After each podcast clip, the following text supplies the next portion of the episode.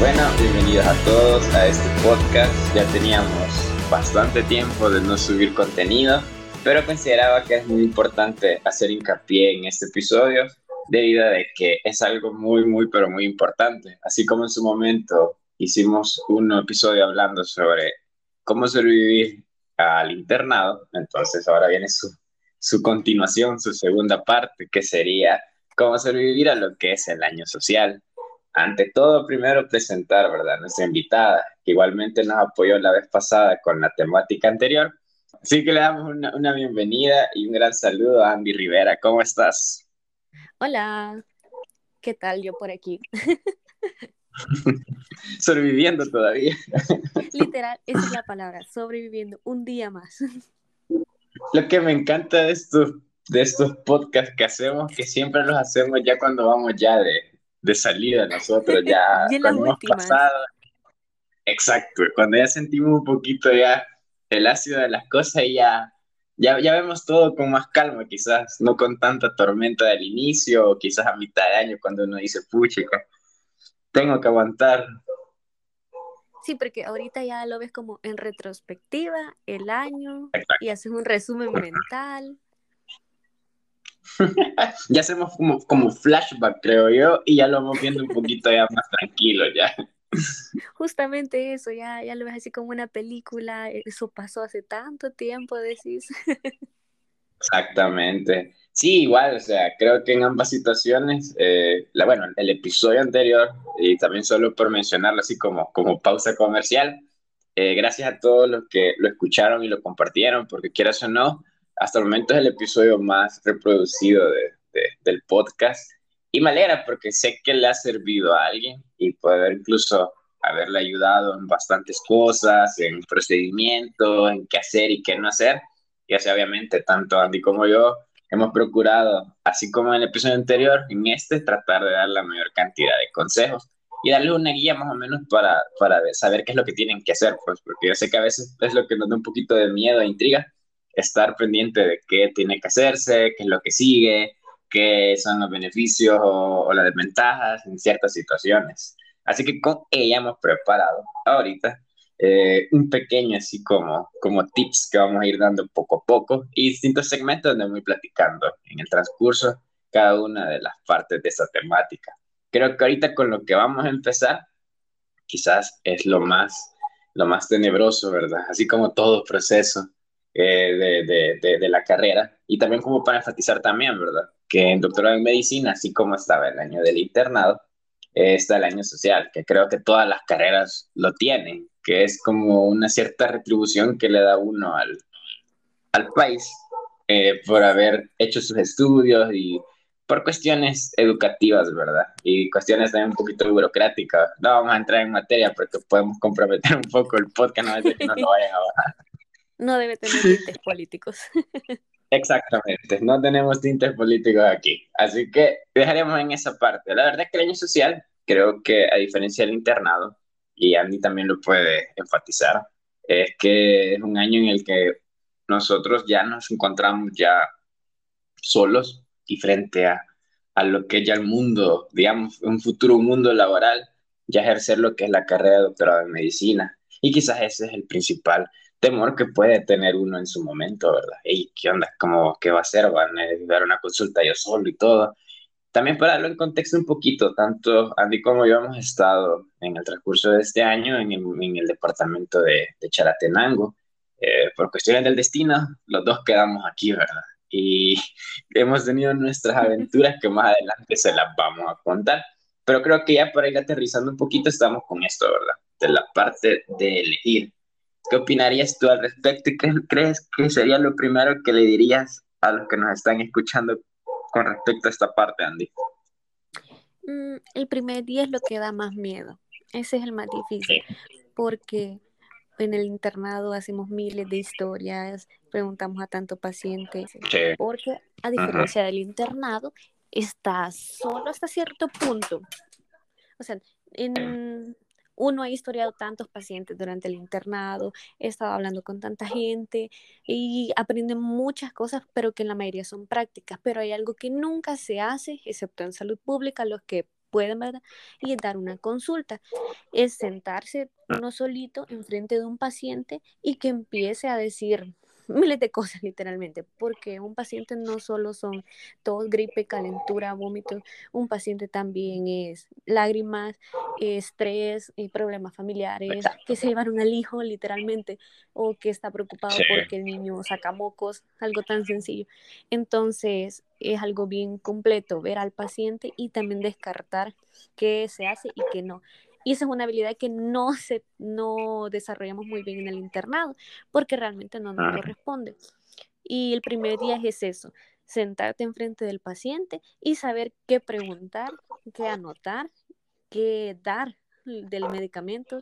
Y bueno, no solo de medicamentos, también consejos, interconsultas, etcétera, etcétera, exámenes. Exacto, sí. Sí, la verdad que tú lo has mencionado muy bien. Y como dices tú, no solo es una gripe, una diarrea, sino que a veces te llegan por otras situaciones, a veces problemas que tienen en la familia, problemas bastante personales, como dices tú, a veces de, de los hijos que, que, viajan a, este, a otro país, que de documentados, o el fallecimiento de un familiar. Entonces, quieras o no, uno tiene que aprender también a lidiar con esas situaciones, no por el hecho, ah, no, o sea, algo que no me compete a mí como doctor o algo, no, ¿verdad? También créame que solo el hecho de escuchar a los pacientes, saber escucharlos y saber cómo guiar también la consulta, eh, ahí tienen casi ya ganado un 70% por lo menos, porque ya los pacientes ya se sienten un poco más tranquilos y luego ya son un librito abierto donde usted puede recopilar toda la información que quiera sobre ellos para darle el mejor tratamiento y darle el mejor diagnóstico más certero, ¿verdad? Justamente eso porque es que a un paciente es completo, implica muchas cosas. Y también está la otra contraparte que el paciente no siempre es amable, el paciente no siempre cree en uno. O sea, hay pacientes que lo ven a uno de menos porque está chiquito, porque es delgadito, porque es mujer incluso.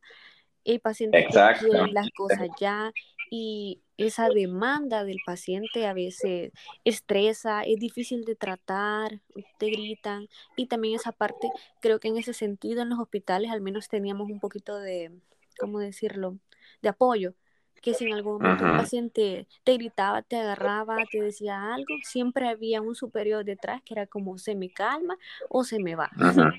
Y ahí realmente está solita en la consulta.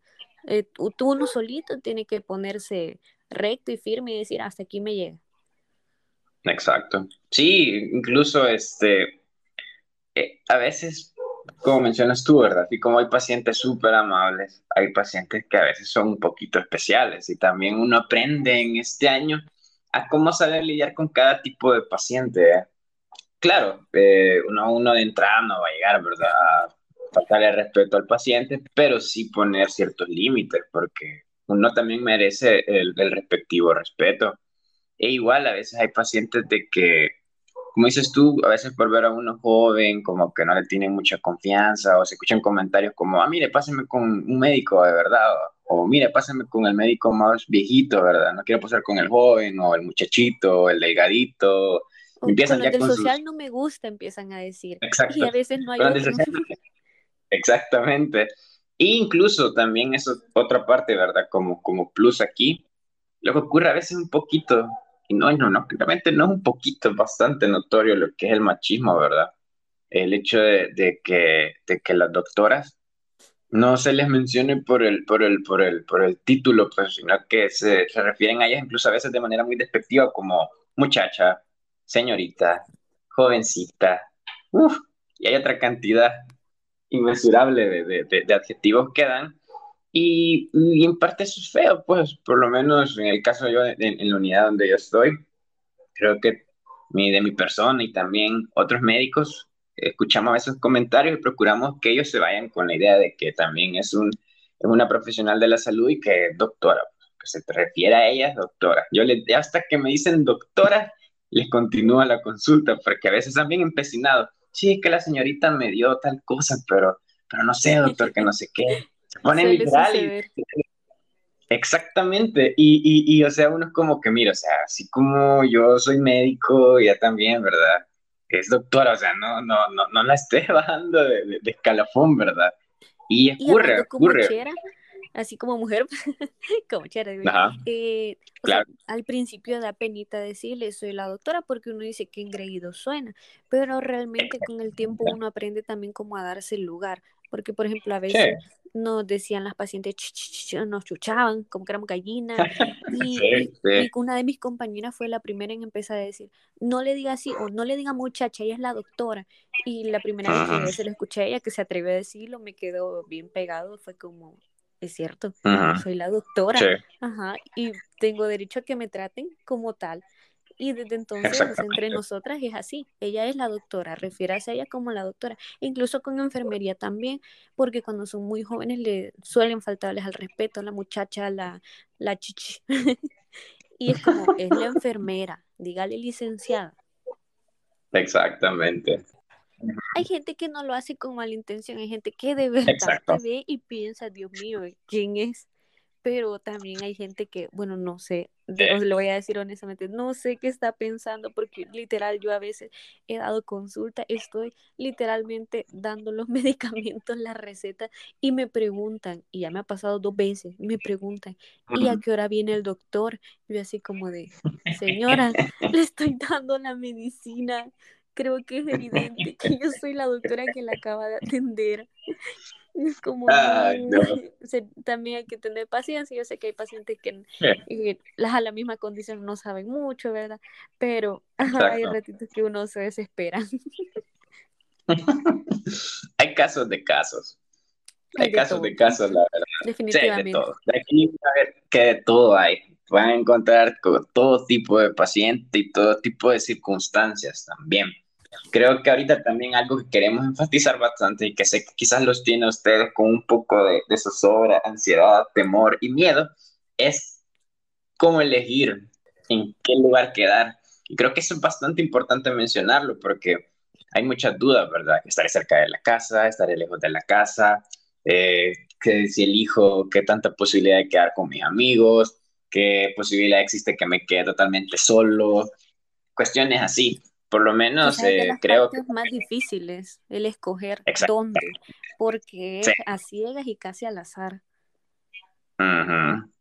Yo creo que aquí de los consejos vamos a tratar de ir dándole un consejo cada uno, uno a Andy y uno yo, para que ustedes vayan poniendo atención y vayan viendo por lo menos que les sirva para el día que ustedes les toque elegir. Esperaría que este podcast, ¿verdad?, salga en el momento indicado, justo en el que esté en el proceso de elección de, de las plazas para que hagan sueño social. A ver, Andy, dime, ¿cuál sería el primer consejo que les darías a estos chicos para eso?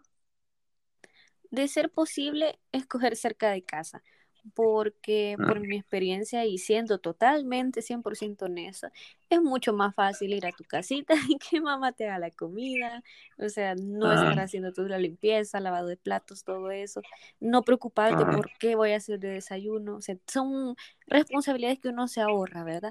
Pero no voy a negar que la experiencia de estar lejos de casa es bien diferente y al menos yo que personalmente tengo pensado irme del país, mm, me ha abierto un montón los ojos con respecto a cosas que eran bien que yo no sabía hacer, vea, porque nunca he agarrado esa responsabilidad en mi casa y me ha tocado afuera hacerlo. Entonces, ya no me siento tan inútil, le voy a decir en pocas palabras, y ya siento, me siento capaz de irme de mi casita y decir, bueno, hoy sí ya puedo hacer mi comida, hago mi limpieza y me organizo.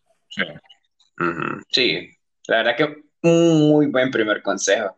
Creo que yo complementando a eso, si tienen la opción de estar cerca de la casa, perfecto, ¿verdad? Eh, es mil veces mejor por la, por la facilidad quizás y comodidad en ciertos puntos Igual, a veces ocurre que también por circunstancias no pueden estar cerca de, de, la casa, ¿verdad? Se topan con la primera situación muy grande de que tienen que elegir en lugares que obviamente no les son tan accesibles para estarse trasladando de la casa al lugar de trabajo y etcétera, ¿verdad? Entonces yo creía que mi segundo consejo sería en caso que les toque saber que no van a estar cerca de la casa, es de que hagan una lista de opciones, ¿verdad? Por lo menos una opciones desde lo más macro a lo micro, ¿verdad? Que ustedes van viendo en qué lugar al final han decidido que van a quedar, posteriormente ir desglosando. Y esta es la ventaja hoy con esto de las redes y a veces la comunicación que tenemos entre amigos, entre compañeros, nos puede ayudar un poquito a ver también como recomendaciones, ¿verdad? De dónde quedar o qué lugar sale muy bien estar ahí. Recuérdese que cada quien eh, puede dar siempre su experiencia, ¿verdad? De dónde ha estado. Entonces, y a partir de esas experiencias uno puede hacer su listado para ir no con la idea de, divagar, o sea, ¿y qué onda, verdad? ¿Dónde agarro? ¿Qué, ¿Qué lado voy a estar? Porque ya cuando alguien te aconseja, ya vas un poquito guiado, ¿verdad? Entonces ya no te puedes perder en el camino y procurar poco a poco ir viendo las opciones que tenés. Obviamente, no tenés que ir solo con una opción de un lugar donde vayas a realizarlo, porque muchas veces no va a estar ya ese lugar donde toque elegir. Pero tengo otro plan B, plan C, plan No siempre el primer lugar vamos a poder escoger. Entonces es buenísimo tener mil opciones y estar abierto a cualquiera de esas.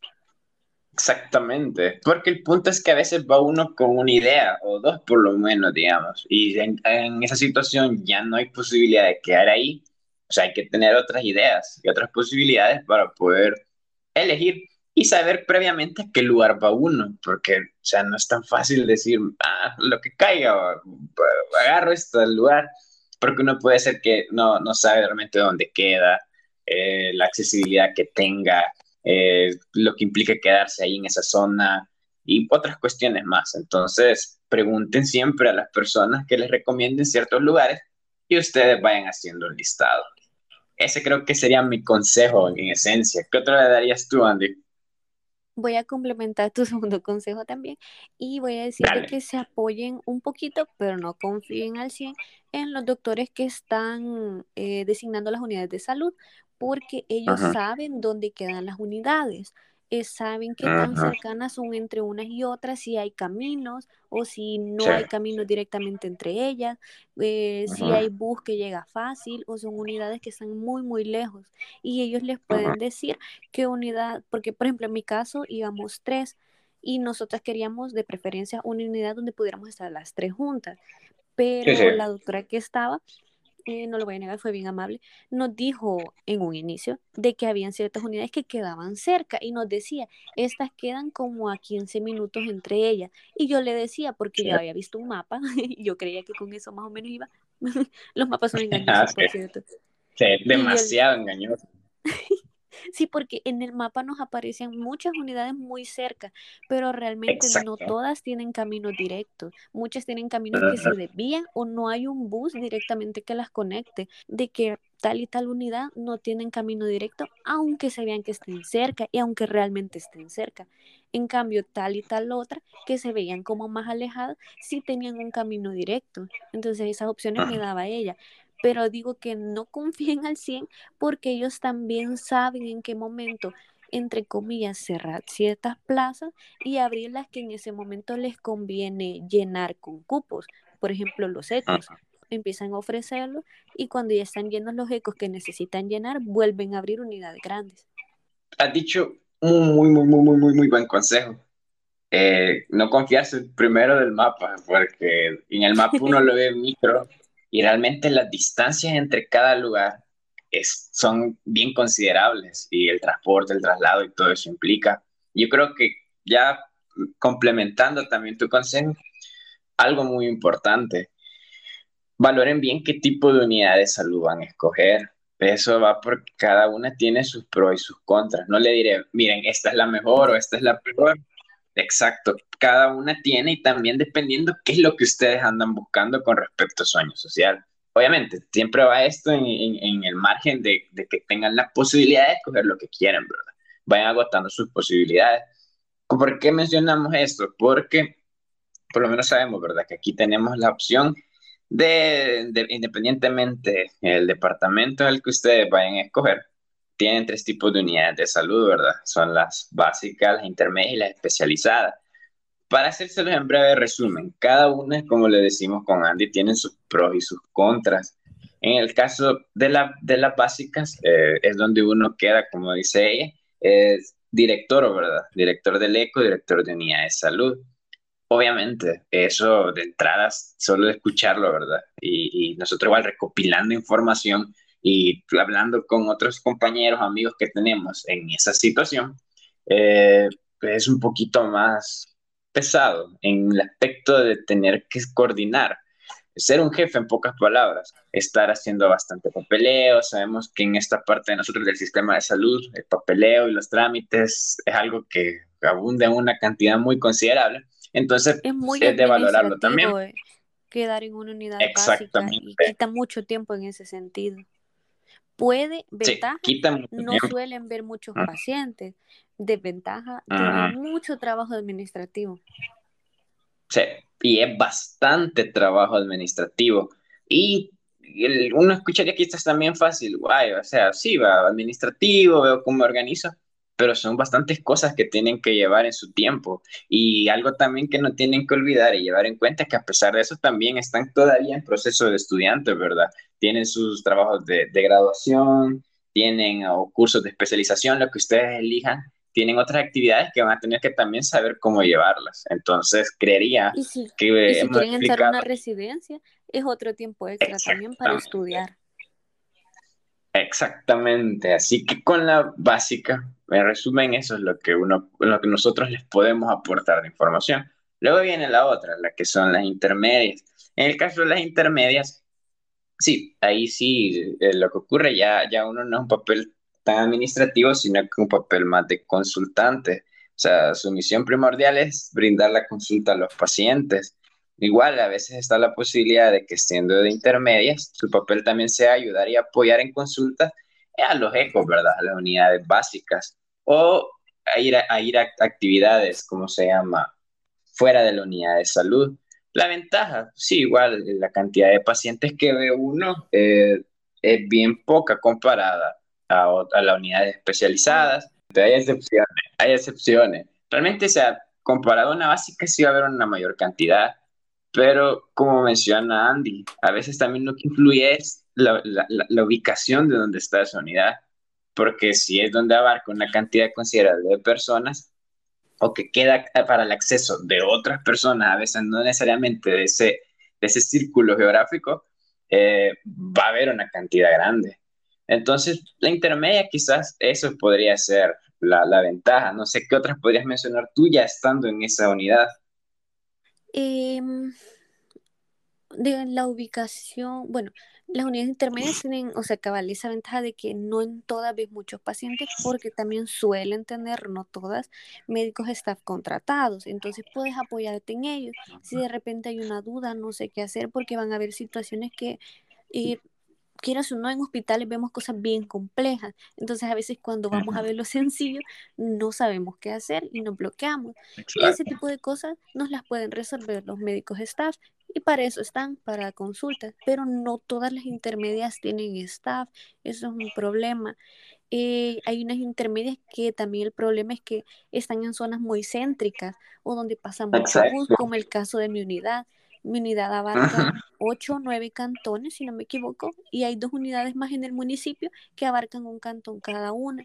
El problema es que la gente piensa que mi unidad está más completa, que tiene médicos graduados, que tiene ginecólogo, pediatra, porque es en teoría la más grande, cuando en realidad mi unidad está exactamente igual que las dos básicas que se encuentran ahí. E incluso a veces pasa más llena y suele haber menos medicamentos porque como se llena más, se acaban más rápido pero la gente como queda céntrica y hay bus que pasa ahí, siempre llega para ahí.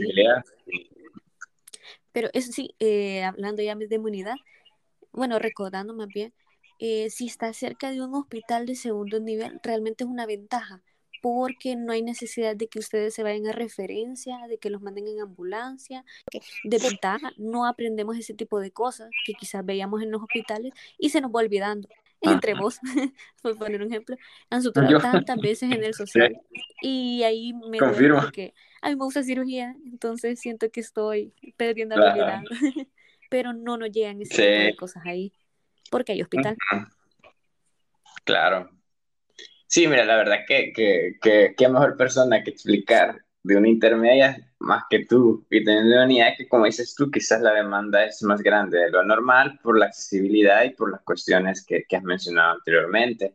Yo creo que dejando ya por último, ¿verdad? El otro tipo de unidad son las especializadas. De ahí sí, dicho y hecho, creo que yo soy el indicado para hablar en esa situación. yo me encontré en este año en una... Eh, puedo dar fe de lo que es una especializada quizás empezando con las desventajas. Empecemos con lo, con lo amargo de la, de la noticia para ir después lo bonito y lo, lo más dulce y grato que te puede dejar. Se llenan un montón. Eso sí, no habrá especializada que no se llene como, como ocurre realmente. Es una cantidad demasiado, demasiado, demasiado, demasiado grande de pacientes. ¿Por qué? Porque en la unidad especializada casi siempre son las cabezas de la microred. ¿Qué me refiero con microred? Que son las que se encargan de coordinar con las unidades intermedias y unidades básicas de un sector de, de, un departamento. ¿ya? Entonces, donde las, donde las unidades básicas intermedias muchas veces no pueden también realizar ciertos eh, procedimientos, ciertos tipos de consultas, casi, casi siempre son mandados a las especializadas, porque ahí contamos muchas veces con, con, con, con médico especialista, ¿verdad? Médico internista, pediatra, ginecólogo, eh, también está fisioterapia, está también, ¿cómo se llama? Nutrición, eh, psicología, exacto. Entonces, eso ocurre que la cantidad de pacientes es grande. ¿Por qué? Porque recurren a ese tipo de consultas y porque también, como mencionas tú, así como unas piensan que hay bastante medicamento en la especializada, ocurre lo mismo. La otra desventaja quizás con la especializada es más que todo, o sea, el trabajo, la carga, la carga de trabajo. Administrativo, quizás yo en mi caso no tuve un contacto quizás nulo totalmente de, de, de, de algo administrativo. Mi función propiamente, sí, sí, administrativo. Mi función fue propiamente ser médico consultante. O sea, en eso, en eso simple y sencillamente médico consultante. Mi deber era en la unidad de salud brindar la consulta médica, estar pendiente de, de las emergencias que podían llegar y no salía de la unidad a campañas de, de fue contada las veces, quizás una o dos veces a campañas de vacunación o campañas de, de, ¿cómo se llama?, de dengue, etcétera, sino que mi misión era dar consulta, por lo mismo de la demanda grande que hay de pacientes. Entonces, si tú estás considerando ir a una unidad y por sí, ¿verdad? Consideras que una especializada está en tus opciones, tienes que tener en cuenta eso. Otra de quizás de las desventajas también es de que muchas veces sí, a veces además de la carga que existe, uno enfrenta situaciones un poquito más complejas por el hecho de que pacientes que pueden haber sufrido una emergencia o un accidente y recurren a la especializada por el hecho, ¿verdad?, de saber que es especializada, consideran de que muchas veces especialistas los van a ver y que la atención va a ser más rápida y que ahí sí los pueden ayudarles a resolver la situación. Entonces van a encontrarse con casos de casos, ¿verdad? No digo que en las otras unidades no se encuentren así, pero en las especializadas ocurre que llegan a buscar por esas situaciones. Entonces vas a tener que lidiar con cosas que a veces una vez o dos veces en tu vida las has visto. Y quizás como ventaja que podría dar yo de, de una unidad especializada es de que sí, quizás te topas con ciertas situaciones un poquito complejas y aprender. O sea, el hecho de ver una cantidad grande de pacientes, ver todo tipo de pacientes, que en todas las unidades también ocurre, eh, niños, embarazadas, adultos mayores, pacientes con enfermedades no transmisibles, eh, pacientes a veces con problemas, exacto, prematuros, pacientes que son problemas más que todo psicológicos, problemas psiquiátricos, eh, planificación familiar, de métodos anticonceptivos. Entonces, lo van a ver en todas las unidades. Aquí quizás por la demanda que tengan grande, eh, va a ser, los va a realmente empujar que tengan que tener el conocimiento y practicarlo, pues. Y como mencionaba también Andy, a veces hay procedimientos que en este caso, pongamos lo de las suturas, eh, yo me disgusto suturando. Solo en, en, dos días, creo ver, dos días, hice esto, en el lapso de dos días hice como siete suturas, creo seis, seis, siete suturas. Entonces sí, hay más oportunidad a veces de procedimientos por lo mismo la demanda de pacientes.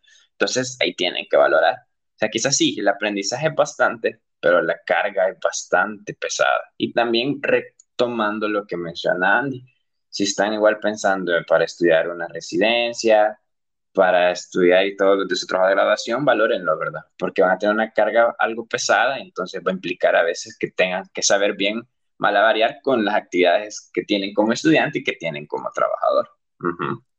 Y quieras o no, bueno, el internado es pesado, es pesadísimo porque trabaja uno 12, 15 horas al día, llega a su casa a morir literalmente El social sí. tiene eso, son ocho horas de fijo viendo pacientes, uno después se va a su casita temprano a descansar. El problema es que solo ver pacientes no es tan fácil. Los pacientes, algunos pueden ser muy densos y pueden drenar mucha energía, realmente es cansado y son cosas que quizás no las lidiamos tanto en el internado, porque en el internado, aunque tenemos a cargo pacientes, pero muchas de nuestras funciones son como entre administrativas y, mm, no sé, quizás un poquito mezclado incluso con enfermería. Eh, ponemos indicaciones, vemos que se cumplan medicamentos, en cambio, bueno, en todos los servicios al menos, en cambio, en las consultas externas y en las unidades, sí es cara a cara con el paciente, eh, lo ves directamente, te dice una cosa, le decís otra, entonces es bien cansado, más de lo que parece, porque habían días que yo llegaba a la casa y me tiraba y era como, Dios mío, ya no quiero volver a ir. es increíble lo cansada que estoy. Y a veces no era por cantidad, era por calidad porque hay pacientes también que por más que uno les repita las instrucciones, que les explique bien, que se lo escriba, no entienden o no quieren seguirlas.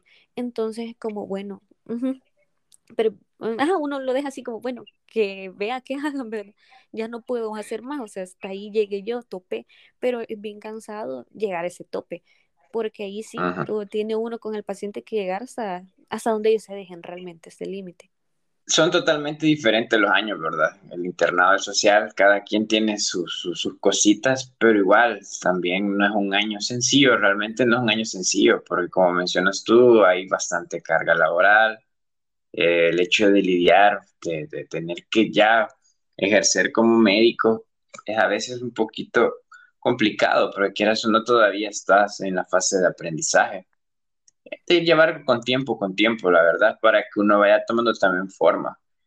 Creería yo que también aconsejando, aconsejando con respecto a elegir de la unidad de salud, es de que sí, ¿verdad? Vayan bien planeados, vayan bien, vayan bien ordenados con qué es lo que quieren y tener varias opciones. Ya a partir de eso, o sea, se dé la posibilidad o no, que sepan escoger. E igual, ya les mencionamos con, con Andy las opciones, los tipos de unidades que existen y ahí valoren ustedes cuál consideran que, que, que se acomoda, ¿verdad? Lo que ustedes tienen trazado mentalmente, ¿verdad? Y igual adaptarse también. Voy a insistir en las unidades que están cerca de hospitales, porque eh, primero lo que había dicho previamente, aunque no tenemos mucha emergencia, eh, quieras o no, es un pequeño descanso, porque se van dentro del hospital. No nos vamos de referencia nosotros con los pacientes. Y la otra, los horarios mi unidad de salud, y eso sí lo voy a agradecer, no tiene horario salud Mi unidad solo ah. tiene el horario de siete y media, tres y media. Simplemente un solo horario en todo el año y es una gran ventaja, no lo voy a negar eso. Así que unidades cerca de hospitales realmente sí son buenas porque se reduce un poquito la carga en ese sentido. Sí, igual este, eso creo que es otro consejo muy importante, el hecho del horario de Fosalud porque igual yo, en el caso mío también fue un horario de siete y media, tres y media, no hubo mayor rotación. Sí existía Fosalud, pero solo cubría días festivos y, fin de semana. Entonces, igual, valoren ustedes, ajá, que si es un horario que es un horario realmente ya establecido, no altera nada también de otros planes que tengan ustedes y se acomoda a, que no haya modificación en dicho horario, ¿verdad? Si piensan luego posteriormente hacer otras actividades, compromisos, cuestiones así, se les va a hacer más fácil. Entonces eso también es de considerar. Realmente cada una de estas cositas tienen que irlos tomando con pinzas porque quieras o no va a influir en todo su año. Y o sea, el momento que quede en ese lugar va a ser desde el inicio en enero hasta finales de diciembre. O sea, no hay marcha atrás. Ya eligieron ese lugar, ahí quedaron. Yo en el caso, igual como mencionabas tú, por, por, por la elección y todo, idealmente también yo tenía la, la, la, la planificación de quedar con, con, con, un amigo en la misma unidad de salud. En mi caso no, no fue posible, ¿verdad? Pero al final quedó a la par mía, quedó aquí en el municipio de La Par. Pues estábamos cerca, quieras o no, igual toda esta microred, toda esta línea de municipios han quedado compañeros de nosotros pero en la unidad propiamente quedé solo yo. Entonces, va igual, iba con mi listado de opciones y, realmente también puedo agradecer de que de las opciones que tenía principales, esta donde quedé yo en esta unidad, logré, o sea, se pudo, ¿verdad? Agarrar el último cupo.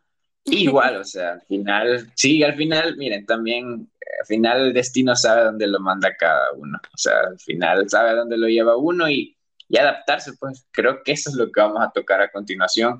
Ya el hecho de ya saber en qué unidad de salud han quedado, si quedaron cerca de la casa, perfecto, pues, o sea, están cerca de, de, su familia, van a poder llegar a su hogar y van a llevar ahí el transcurso de sus cosas en el año cerca de casita.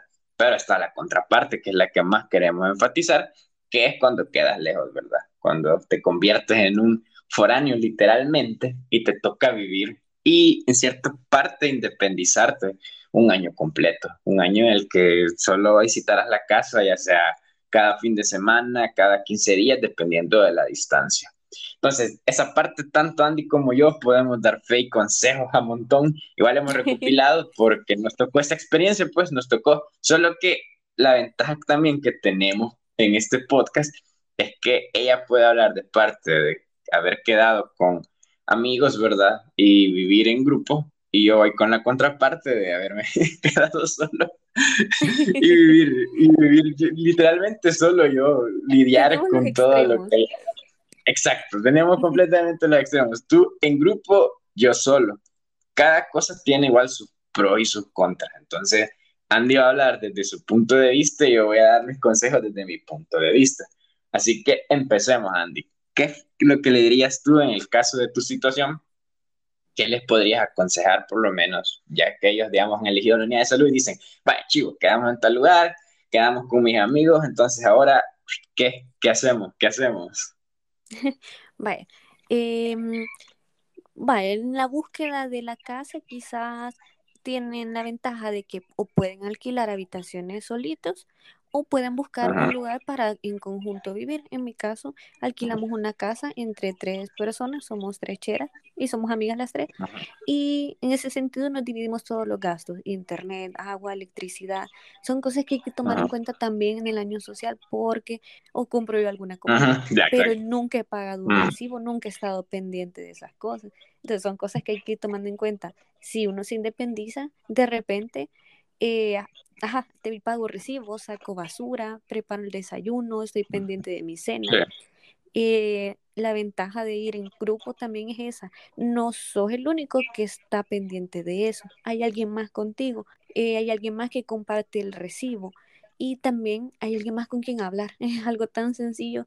Pero había tardes donde uno quería ir a salir, ir al parque. Y quizás solito a veces no dan tantas ganas. Y ahí vamos las tres. A revisar el lugar, a conocer.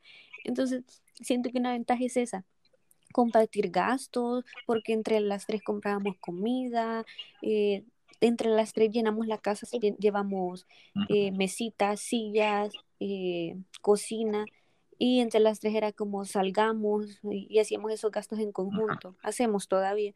Entonces eso es una gran ventaja, que no cargas solo con todas esas cosas, sino que hay alguien que está a la par y que te puede hacer el apoyo. E igual en la unidad de salud, estar con alguien más y que es alguien de confianza es un montón de, o sea, poder relegar a alguien y confiar en que lo va a hacer bien, porque yo con ella, yo trabajo, yo sé cómo trabajan las dos, porque son muy buenas compañeras, muy eficientes. Yo sé que si una tiene 10 y yo tengo 10, ella va a sacar sus 10 y yo voy a sacar mis 10. Y si la otra puede llegar a ayudar, nos va a llegar a ayudar.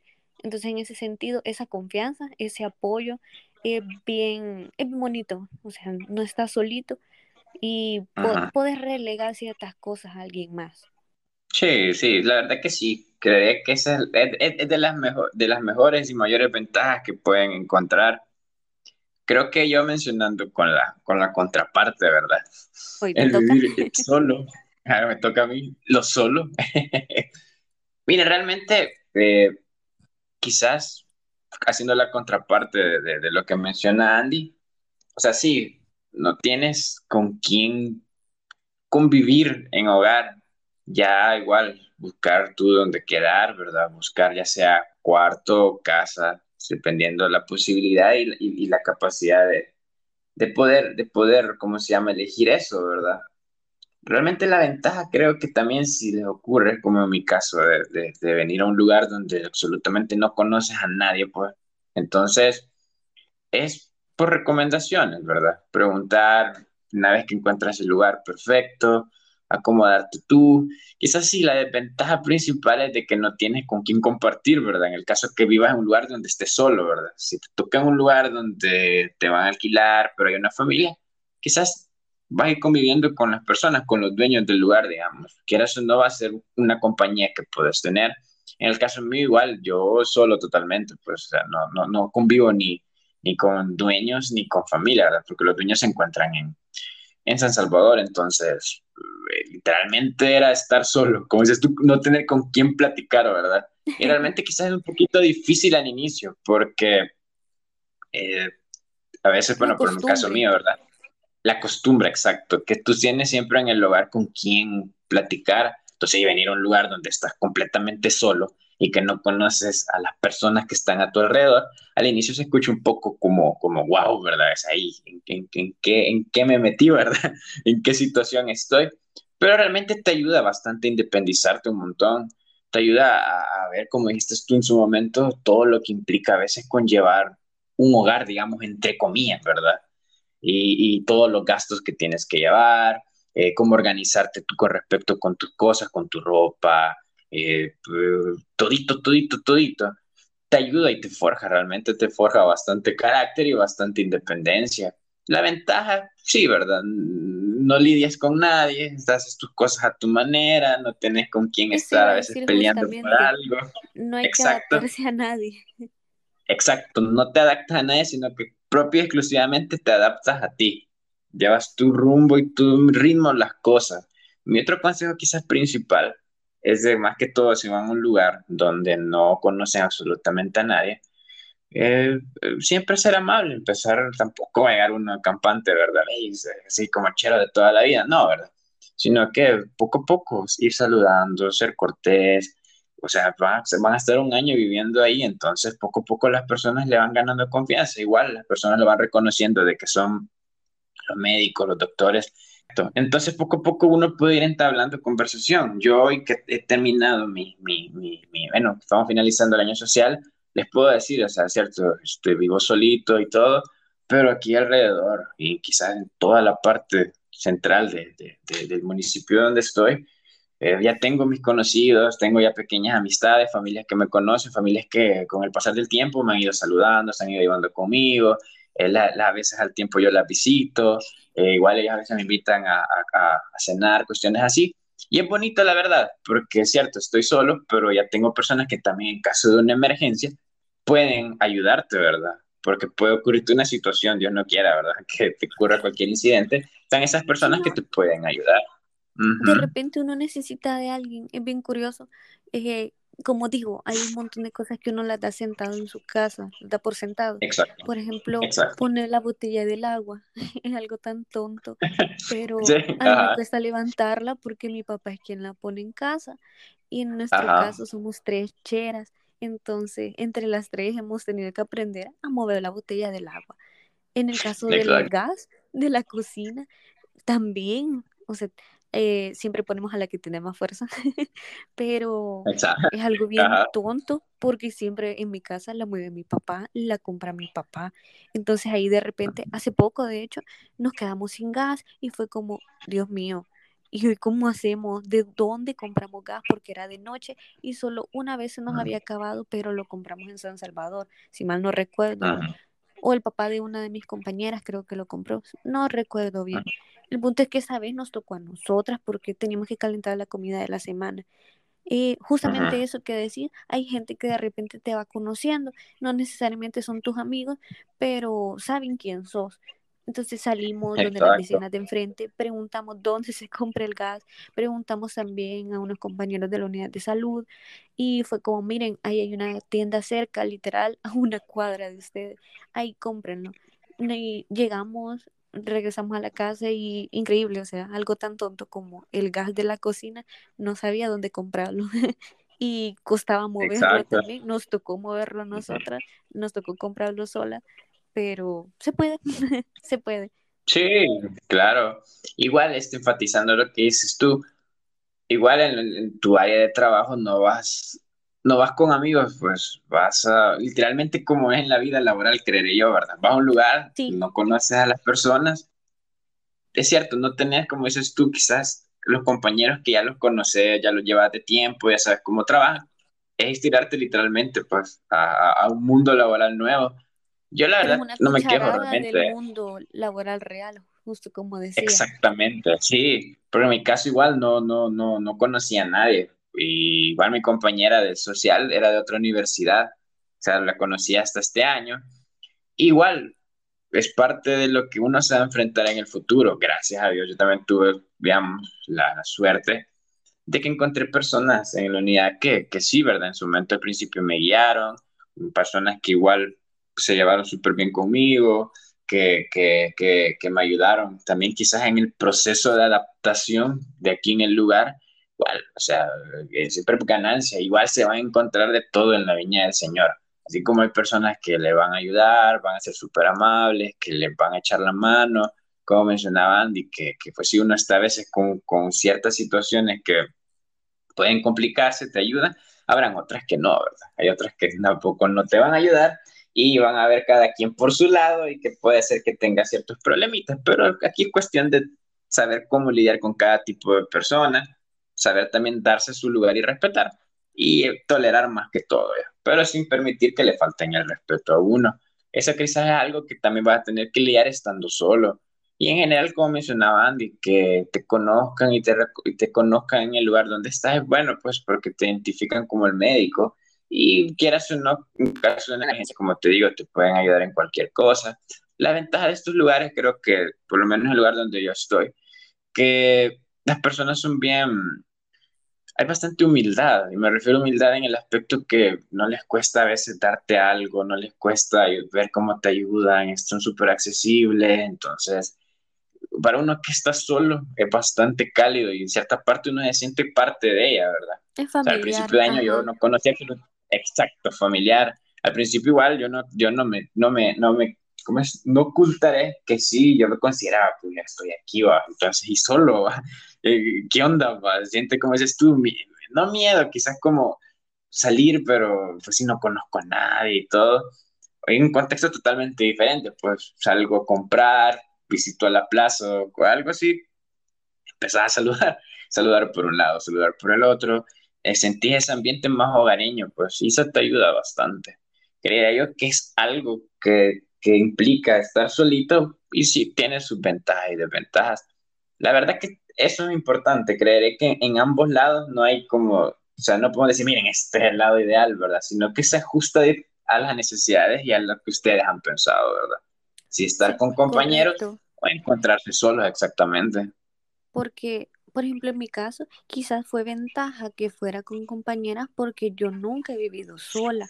Mis compañeras ya habían vivido solas no solas completamente, pero en ese sentido ellas también me ayudaban. Ellas sabían, por ejemplo, que había que estar pendientes de los pagos, que había que estar pendiente de qué voy a almorzar, almorzar el día siguiente, o la limpieza, ¿verdad? Entonces, en ese sentido, Sí, hay ventaja irse con otros, pero también te ayuda a que te den el empujoncito de vivir uno aparte, sí.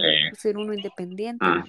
Quizás como desventaja, porque no todo es de rosa, adaptarse a otra persona es bien difícil. O sea, eh, Sí. quieras o no, todo mundo tiene sus mañas, todo mundo tiene sus Todos cosas la tenemos, sí. extrañas. Ajá, y, y, Exacto, y estar solito es no adaptarse a nadie. Si yo me quiero dormir a la una de exacto, la mañana, a esa hora me voy a dormir. exacto. Mira, yo canto aquí, sea que cante bien pronunciando el inglés o no, y no hay problema, nadie me va a decir, hey, chele, bájale a la música, o hey, Sí, suave, o". En cambio, ahí, por ejemplo, yo no podría hacer eso. Yo, o sea, si apagamos las luces y sin, al- o sea, no puedo estarme despierta hasta la una porque yo sé que les voy a interrumpir el sueño. No puedo hacer gran ruido porque las voy a Sí. molestar. Entonces, en ese sentido, uno se adapta, ¿ve? A veces hay otra persona que es más ruidosa, hay otra persona que le gusta la comida con mucha sal, cosas tan pequeñas como eso hacen grandes diferencias. Pero al final uno también, quieras o no, mientras la convivencia sea sana, se adapta a todo. porque por ejemplo soy una persona que suele pasar en su habitación sola, tranquila, escuchando música, jugando en silencio. Mm, una de mis compañeras es casi el contrario que yo, es bien ruidosa. Mm, al principio no me molestaba, realmente en ningún momento me molestó, pero sentía la diferencia entre estar en mi casa, yo en silencio, sepulcral, y estar ahí con ella y que estuviera hablándome a cada rato, que estuviera bailando, que estuviera cantando, porque es del tipo que canta. Y con el tiempo, ajá, se me fue haciendo más fácil, pero sí me ponía a pensar eso. Y, o sea, es una gran diferencia a lo costumbre de mi casa, ¿verdad? Y hay gente que tiene hábitos mucho más extraños, o sea, cantar realmente es un hábito muy normal y muy adaptable, pero hay gente que tiene hábitos bien raros, mañas bien extrañas y que sí son molestas y que adaptarse a eso no va a ser tan fácil para todos. Y es algo que hay que tomar muy en cuenta. Sí, por lo menos yo hablando del lado de, de, de, de vivir solo, tengo esa ventaja quizás, ¿verdad? No me tengo que adaptar a a otras personas tengo completamente la libertad de hacer lo que quiera y no quiera, ¿verdad? Sí, y parte a nadie nada. Exacto. Quizás una desventaja también, que no tienes a veces alguien que te, te, te, te deje el que mencionas tú. O sea, mm, igual, o sea, yo nunca había vivido solo, o sea, siempre había estado en, en el seno del hogar. O sea, yo igual me considero una persona bastante hogareña, entonces venir aquí, vivir solito y lidiar con mis cosas, o sea, para, para mí fue un, una adaptación algo heavy, ¿verdad? Porque tenía que ver cómo hacer yo con mis cosas y ver, pues si no estaba alguien cerca hoy que te dijera, mira, tenés que hacer esto, o te ayudo con tal cosa, o Ajá. Exactamente. O sea, cositas que uno a veces estando en la casa lo ve bien equipa, pero ya estando solo uno dice, pues, o sea, realmente, o sea, en la casa te apoyan más de, lo que a veces uno, uno piensa, ¿verdad? Te sirve realmente para... Exacto. No, hombre, sí, al inicio, o sea, yo me quedaba como que... A mí lo que me sirvió y que les puedo dar de consejo, en serio, y realmente, realmente les va a funcionar un montón, es que sean bien organizados y anoten las cosas ya. Anoten las cosas, anótenlas, porque por lo menos del traslado a veces de aquí, de donde están, en el lugar que están eh, elaborando, anoten las cosas que, que, que, van a llevar, por ejemplo, a su casa después del fin de semana y anoten igual las cosas que van Sí, porque al principio se escapan. Yo les digo porque igual por experiencia me pasó algo bien feo. Yo los primeros días, bien campante, va, metiendo las cosas y todo. Me vengo en mi, mi trayecto de viaje de la casa para acá es quizás una hora y media, dos horas con tráfico. Vengo a la casa bien tranquilo yo, abrir la puerta aquí de la casa, del portón, y ¿qué onda? Y la llave, dije, dicho y hecho, la, había dejado. ¿Y qué pasó? No tenía nadie que aquí en la casa ahí toco a que me abran o algo así. ¿Qué pasó? O sea, ahí realmente yo agradezco a mi familia, agradezco a toda mi familia y también a mi papá porque mi papá no le costó nada, agarró la llave y le tocó esperar que en una hora y media viniera él a abrirme aquí, o sea, a darme la llave. O sea, se escucha como que bien así, bien de, de, de, de hey, no, a mí no va a pasar, les puede pasar. Entonces hagan una lista de las cosas. Ya en la casa igual, si ustedes que viven solo, hagan una lista de las cosas que tienen que hacer ya sea lo que es la limpieza, eh, si tienen que los gastos y pagar tal cosas, anoten fechas, igual también, ¿cómo se llama?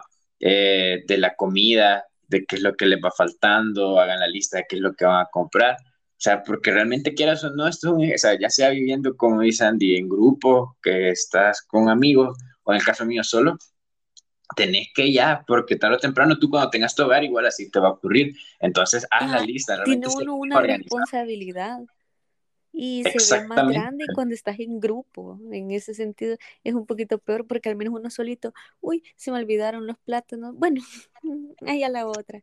Pero cuando estás en grupo, a mí me pasó una vez que se me olvidó el papel higiénico. Fue como, pucha, oh. nos hacía falta. Se siente feo faltar esa responsabilidad. Exactamente.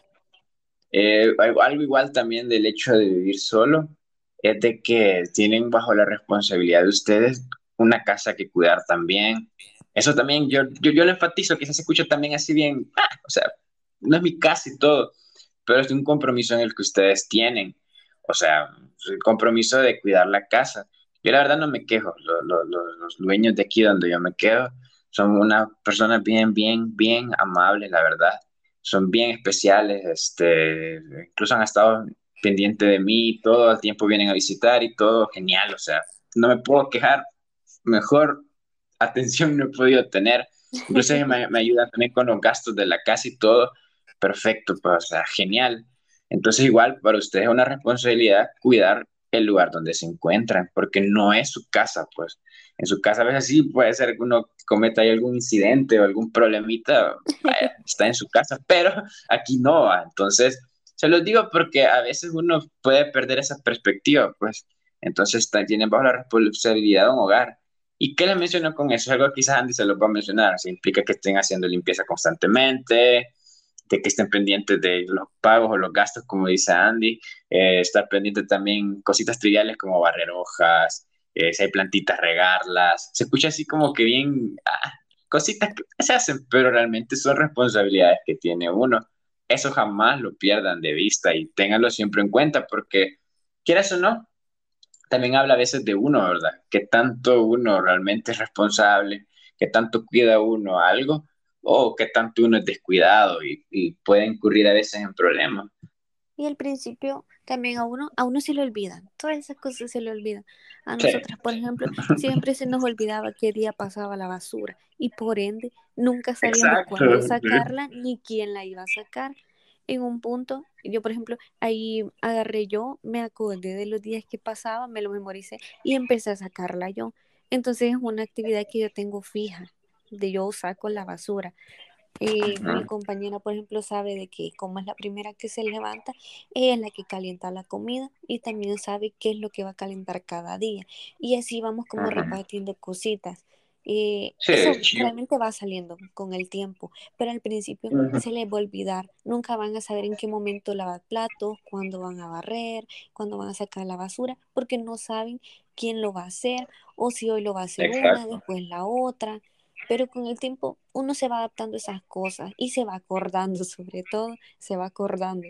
Exacto, o sea, yo creo que tanto en tu caso como tus, tus amigas y en mi caso, independientemente sea en grupo o, solo, te ayuda a crecer como persona, te ayuda a, realmente ver lo que implica independizarse y lo que implica la responsabilidad de tener bajo, bajo, ¿cómo se Bajo tu, bajo tu control un hogar y no es para beneficio de nadie, pues, sino que es para beneficio tuyo, pues, literalmente cuidarte tú, cuidarte, estar pendiente y todo eso.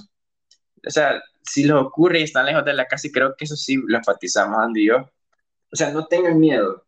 Eh, van a lograr adaptarse. Los primeros meses probablemente sean difíciles porque no van a, o sea, van a decir, hey, pues, como a mí, pues, o sea, de las llaves en tal lugar, olvidé algo, no conozco a nadie, no sé qué, o sea, qué es lo que tengo que hacer, pero poco a poco, poco a poco van a ir, pero poco a poco también van aprendiendo de, de los errores que puedan llegar a cometer en el camino para que no les vuelva a pasar. O sea, yo después de eso de las llaves, para que vean que sí aprendí, le saqué hasta como dos copias por lo menos, para tenerlas pues, disponibles en caso de una emergencia, andarlas siempre en el carro, en el bolsón, porque cuestiones así pueden pasar y, y no se siente, al principio sí uno va a decir, pues, no, no, no he aprendido nada, pero poco a poco van a ir fluyendo, van a ir aprendiendo y todo.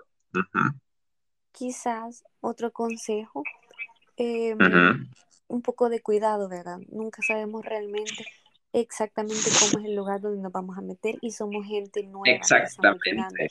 Hay cierta seguridad en ser el médico de la unidad no lo voy a negar, porque lo van a ver por la calle, aunque no anden en la gabacha, pero después de un tiempo van a saber que ustedes son los doctores y eso da cierta seguridad, pero quieras o no, bueno, primero, si son mujeres hay más riesgo, sobre todo si viven solas, entonces siempre bien cerrado, no salir tan tarde, porque quieras o no, vivir solo, o sea, implica que no hay nadie que pueda llegar si hay alguna emergencia al menos no de la familia, no de amigos cercanos, a menos que haya algún vecino muy de confianza, no puede llegar nadie en emergencias. Entonces, mejor prevenir que lamentar.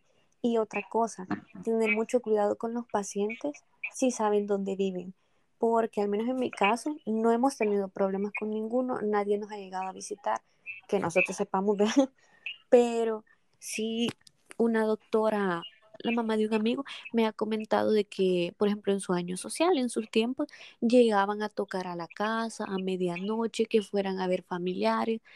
Tienen que entender, y va a parecer al inicio un poquito cruel, después van a ver por qué, pero no son horas laborales y a menos que ustedes las vayan a cobrar extra, que en, todo caso no es legal porque no tienen sello, no abran la puerta porque tampoco sabemos la intención de toda la gente.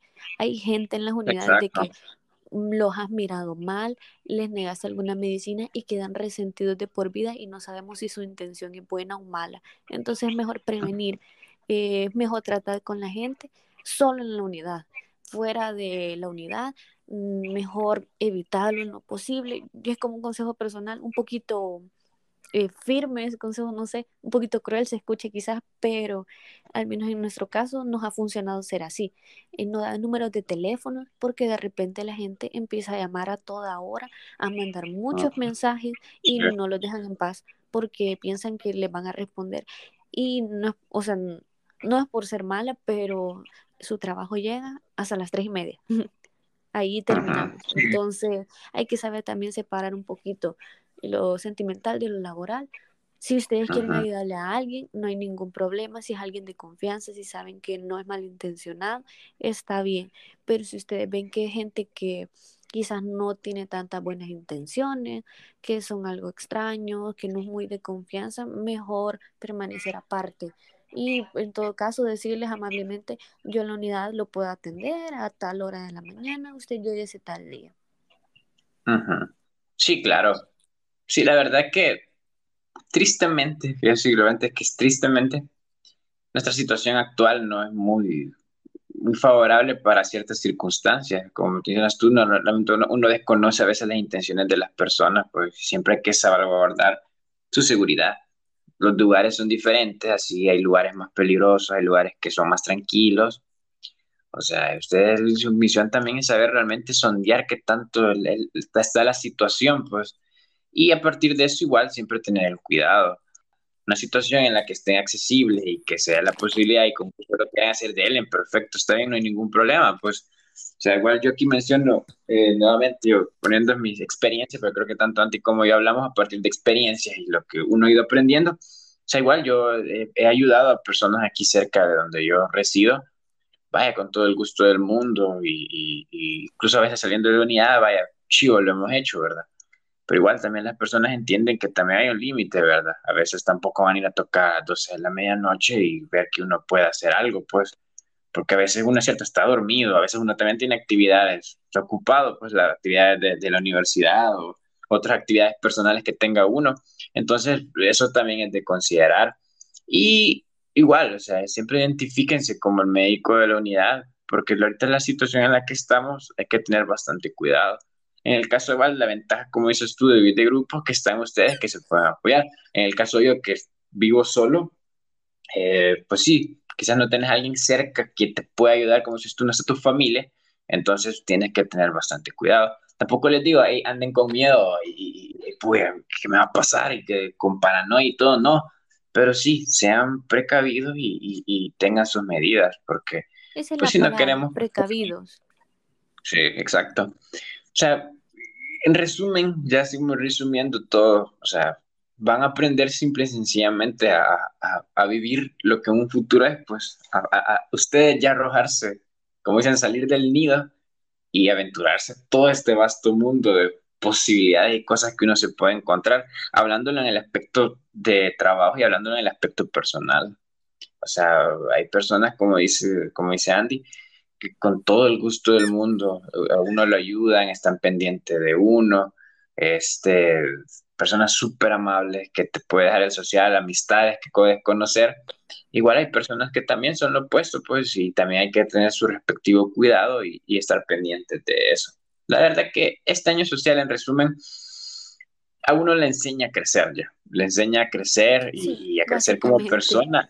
Sí, y crecer como, como, como médico, pues como profesional, ánimo, no, no, no, no, no entren en ansiedad, disfruten también si están en la posibilidad de, de, de, de que están lejos de casa, disfruten de, de ser independientes en el aspecto de que vivan esa experiencia en el lugar donde ustedes se encuentren, como decimos nosotros con Andy, vean realmente la seguridad en la que se encuentran, eh, los lugares que, que, tiene ese lugar, o sea, están en un nuevo lugar, pues es como, no diría turista, porque creo que turista es alguien que, que lleva un cierto tiempo y se va rápidamente, pero, pero o sea, estás en la posibilidad de conocer un nuevo mundo totalmente, pues.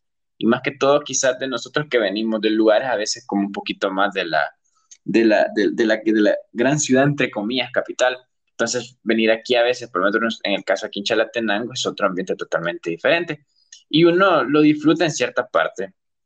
Aprovechenlo y siempre con el cuidado debido, ¿verdad? Y, y, vivan esa experiencia social, pues es algo que ustedes lo van a recordar aquí en de 5 a 10 años y lo van a decir, pues, o sea, yo viví mi experiencia, fuera bueno o mala por estas circunstancias. Ahí cada quien vivió, ¿verdad? Pero que la tengan en manera de que es una anécdota que van a contar en su momento, van a decir, yo aprendí ciertas cosas y de qué hacer y qué no volver a hacer, ¿verdad? Eso es lo más importante. Eh, se aprende bastante, a pesar de todo, porque no voy a mentir, mi social no fue tan bonito. Tuve suerte de que iba con mis amigas en ese sentido, no me quejo nada, pero de parte de la unidad eh, le ha pasado muy mal pero he aprendido un montón. He aprendido un montón de también cómo va a ser el ámbito laboral, porque no siempre nos vamos a topar con gente linda en el trabajo. Va a haber gente que lo va a ver feo y va a hacer lo posible incluso por sacarlos. O sea, no se van a quedar quietos a la cara, van a hacer hasta lo imposible por tratar de sacarlos. Entonces lidiar con esa gente también se aprende. Sí, porque eh, igual recopilando, tú me habías comentado realmente tu experiencia y eh, hablando yo con otras personas, procuré hablar con la mayor cantidad de personas para poder ir viendo cada quien su experiencia y creo que hasta en redes sociales tiré yo una, una pregunta que hasta, creo que fue hace como cuatro meses de que si le había gustado Año Social, pues al, final fue un, quizás 50-50, unos me decían que no, incluso hasta me comentaron, otros me dijeron que sí, igual me dieron su comentario. Yo lo que pude recopilar es de que de que influye mucho también el ambiente laboral, ¿verdad? En el que uno se encuentra. Eh, lo hemos mencionado anteriormente y lo está mencionando ahorita Andy, no, no todas las personas van a ser amables o todas las personas están con la disponibilidad de, de, de, de ayudarte, pues de facilitarte las cosas. Hay otras que van a buscar quizás ponerte el pie y van, van con malas intenciones. Y así va a ser en cualquier lugar de aquí en adelante en el que ustedes quieran trabajar. igual lo que he recopilado de, de, quizás de malas experiencias. A veces me decían de que, de que pues sí, ¿verdad? Problemas eh, en el ámbito laboral, a veces problemas que habían tenido con respecto a cuestiones de seguridad, otros que me referían que quizás muchas veces era muy monótono el hecho de estar todos los días haciendo lo mismo, dando consultando, consultando, consultando, consulta. Hay un punto que aburre. no lo voy a negar. En cierta parte sí, no lo vamos a negar. En cierta parte aburre, quizás porque a veces uno viene del internado con la, con la, con la situación de, hey, ¿qué va a pasar ahora? ¿verdad? De choque, uno en los hospitales está esperando lo peor y en la unidad llega a veces literalmente nada y es como, mm, podría ser más.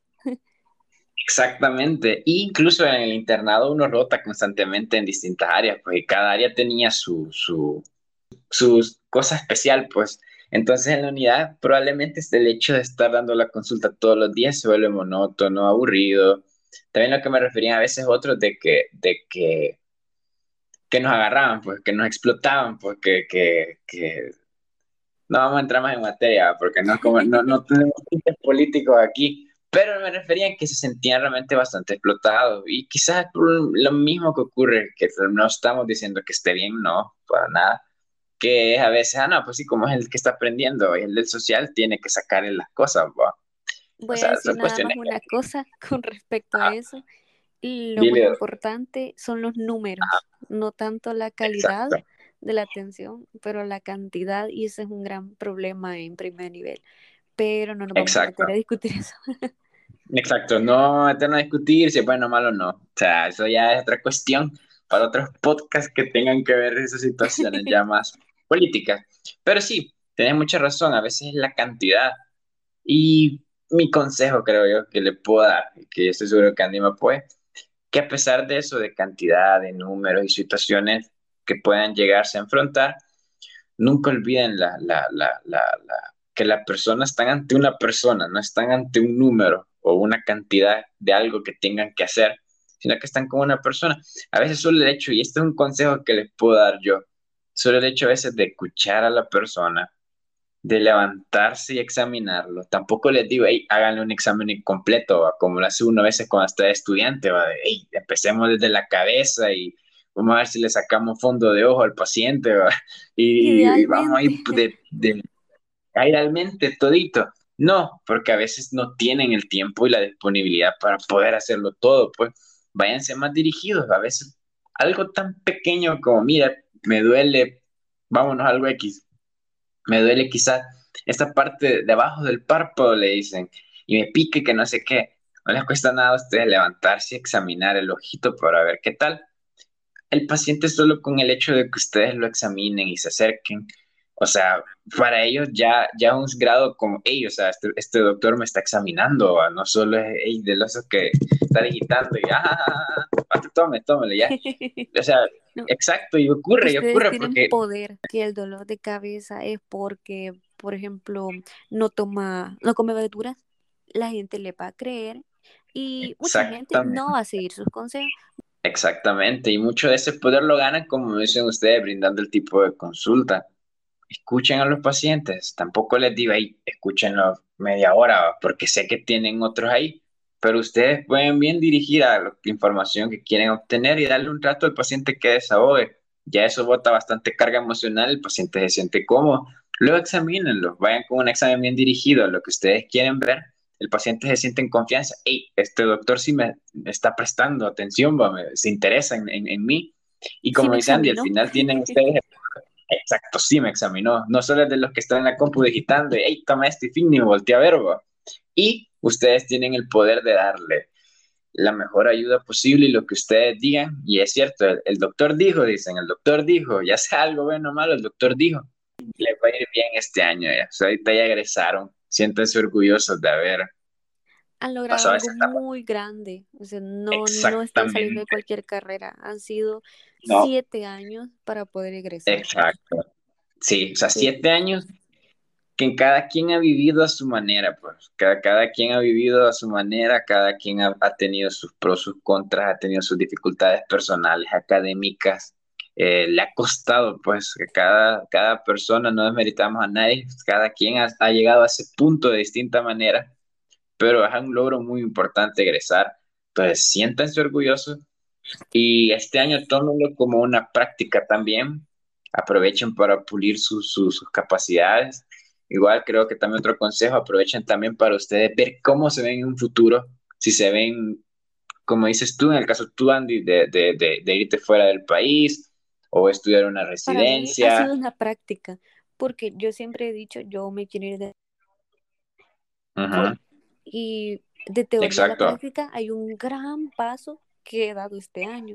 Entonces, quieras o no, dar ese paso este año me ha facilitado mucho y me ha quitado muchos miedos que tenía de irme del país, pero sobreviviendo, mm, no en otro continente, en otro departamento, pero es como una práctica de lo que voy a vivir en un tiempo. Entonces, me pone en perspectiva de que realmente puedo lograrlo y a muchos les va a suceder lo mismo.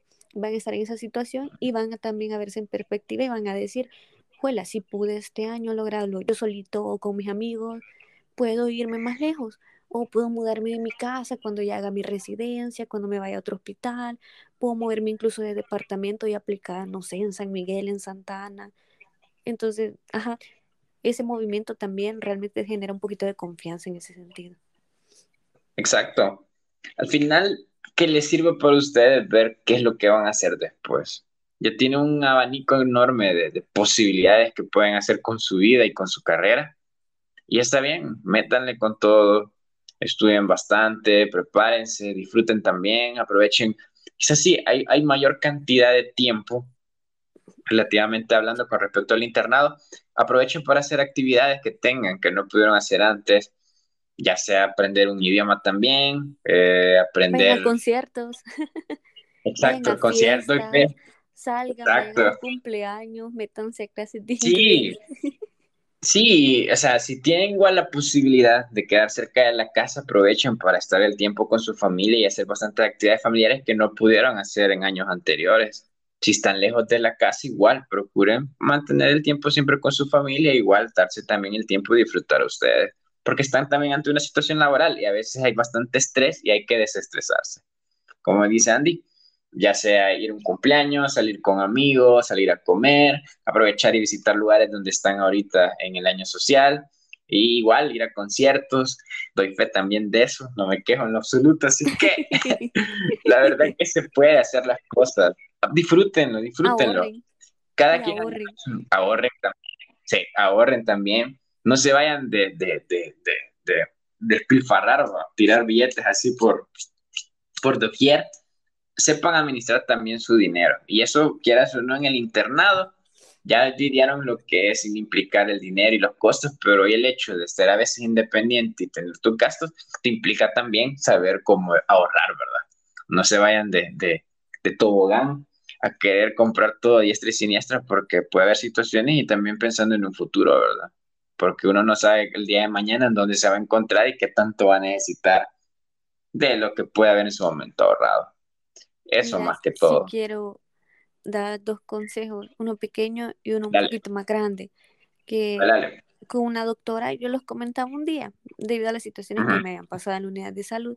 Primero es un consejo general. Eh, cuando lleguen a las unidades, como son doctores nuevos, la gente o sea, se da cuenta, la gente sabe que son doctores nuevos que están cambiando. Entonces, mucha gente llega con la expectativa de que por ser un doctor nuevo le va a dar medicina nueva, le puede encontrar enfermedades nuevas, le va a dejar exámenes nuevos y los va a hacer dudar de muchas cosas. O sea, les va a empezar a tirar mil y un síntomas y ustedes van a dudar de todo. Y entonces con el tiempo van a ir aprendiendo a descartar eso. Qué síntomas sí son urgentes, sí son tratables y qué síntomas son como más pequeños o a veces incluso invento de la gente, no lo voy a negar. Y lo otro, a confiar también en sus diagnósticos, porque a veces la gente lo traba mucho a uno o lo atolona con tanta cosa, pero uno empieza a dudar, ¿verdad? En el momento.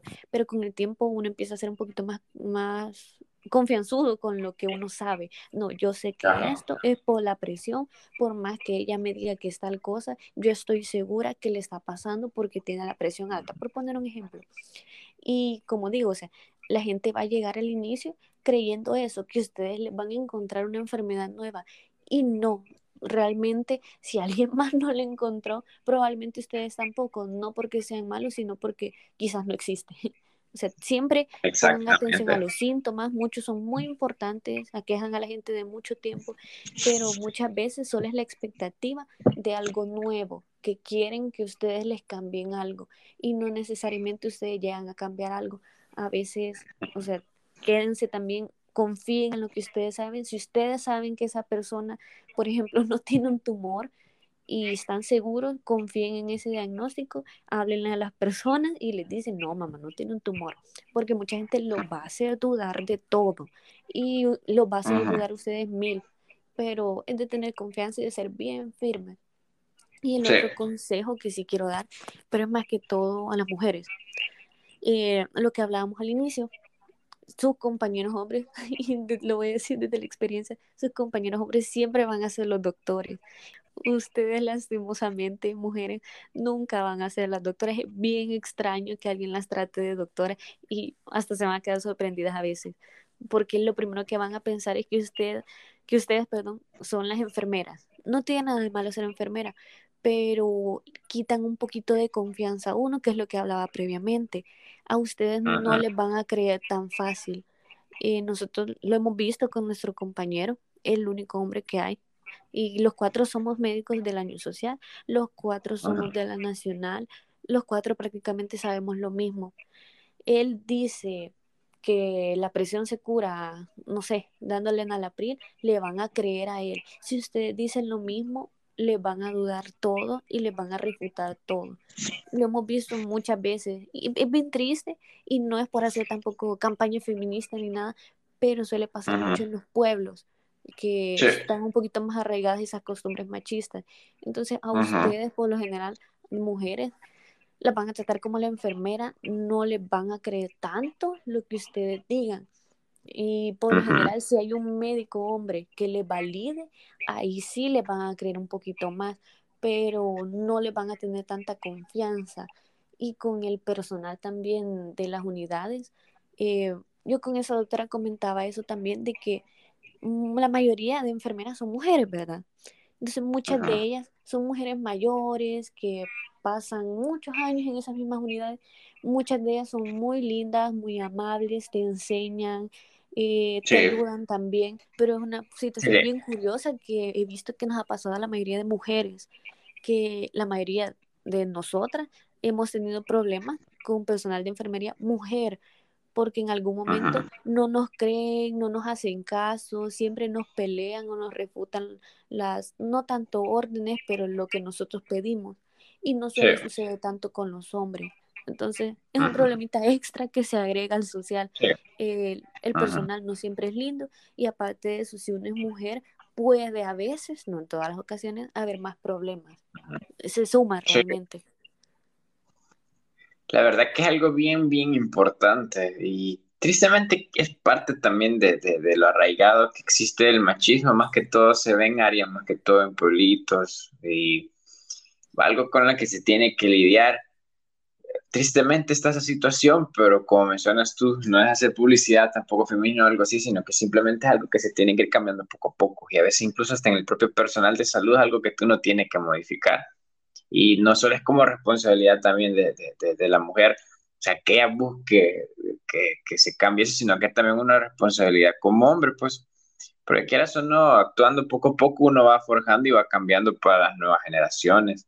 El otro consejo que les puedo dar ya sea ya de los últimos que vamos dando ya, porque la verdad que creo que este podcast ha quedado bien, bien, bien completo con las cosas. Probablemente se nos escape algo. Está larguito, sí, pero vamos satisfechos que le hemos dado la mayor orientación posible que se puede dar para, para este año. Y quizás ya por finalizando y dándole el, el, el, un consejo muy importante, hay momentos en el que ustedes a veces no van a poder hacer algo, no, es cierto, y es parte de también un aceptar que no, que no puede afrontar cierta situación o cierta eh, dificultad. El primer paso es aceptarlo y luego buscar la ayuda para eso, pues.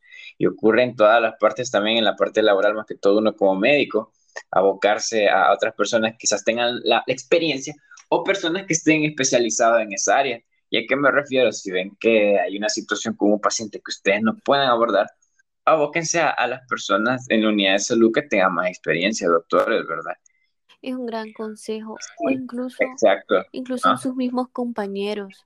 En ocasiones ellos saben cosas que a veces ni siquiera el staff se acuerda, porque a veces los staff, cuando no ven mucha consulta, eh, hay cosas que se les olvidan.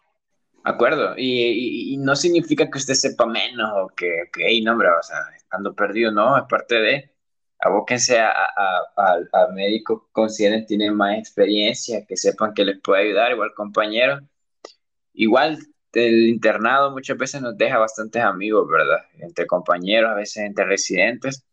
También hay residentes que ustedes dicen, hey, o sea, yo sé que él anda en la jugada, él es alguien que yo sé que le puedo preguntar y que con gusto me va a ayudar, porque ya lo he hecho yo igual, a veces situaciones que yo no, no he podido eh, resolver, me aboco a veces a ellos, les pregunto, les presento los casos y todo, y me dicen, ellos, o sea, puedes hacer esto, esto y aquello y todo, pues, o sea, le salvan la vida a uno y uno queda completamente agradecido.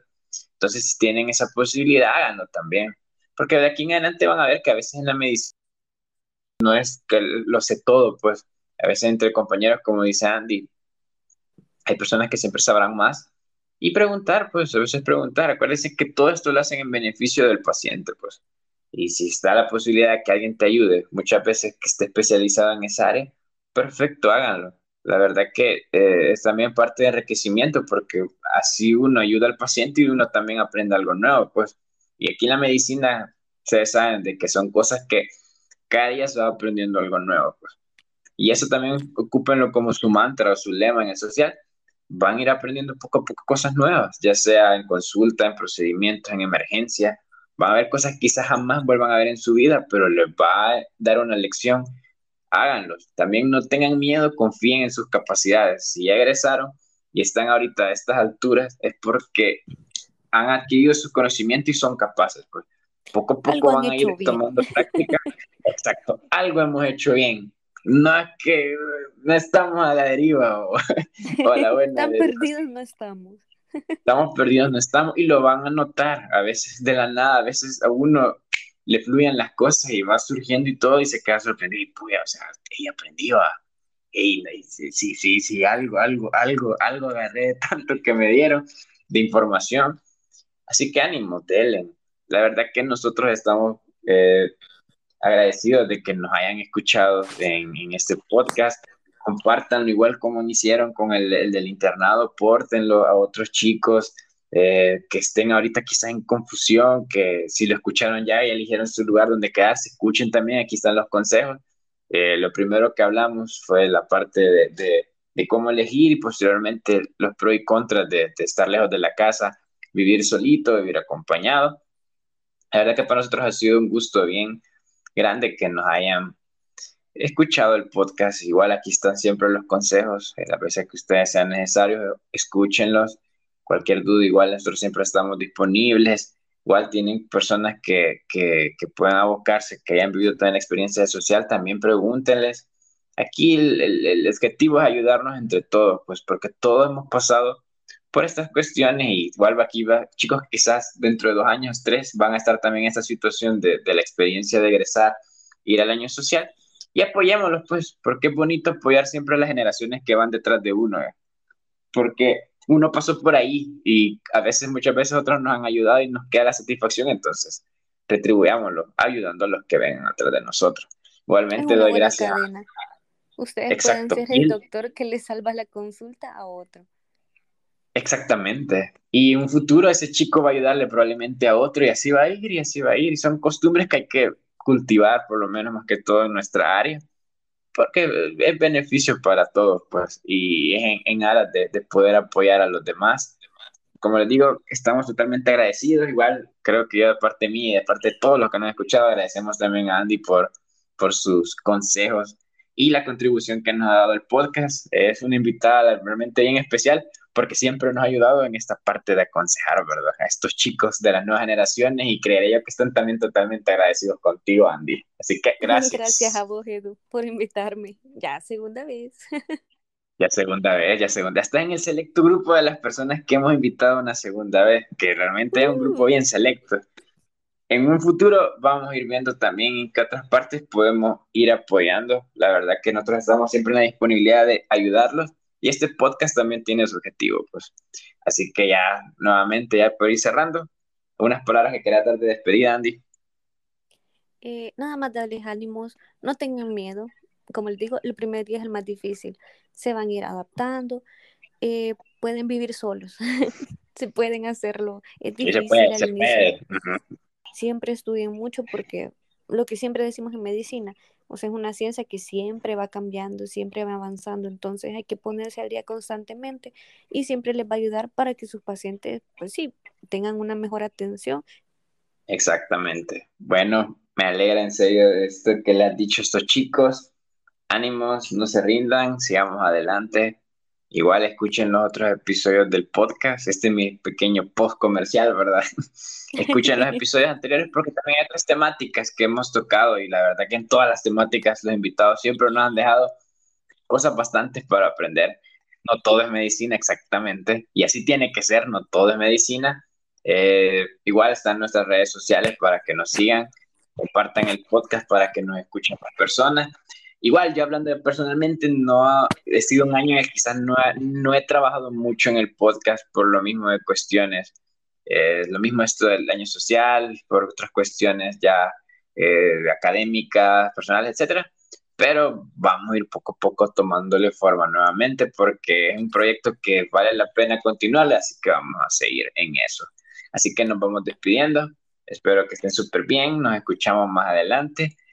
Y suerte en su año social, chicos. Se puede, van a sobrevivir y sé que van a estar ahorita quizás escuchándolo dentro de un año, van a estar ya celebrando que van para otras etapas nuevas de su vida. Así que ánimos. Con esto nos despedimos. Felicidades chicos, han logrado su, su, meta y de aquí en adelante esperamos que todo sea éxito y tras éxito. Así que los dejamos, cuídense y chao. Adiós.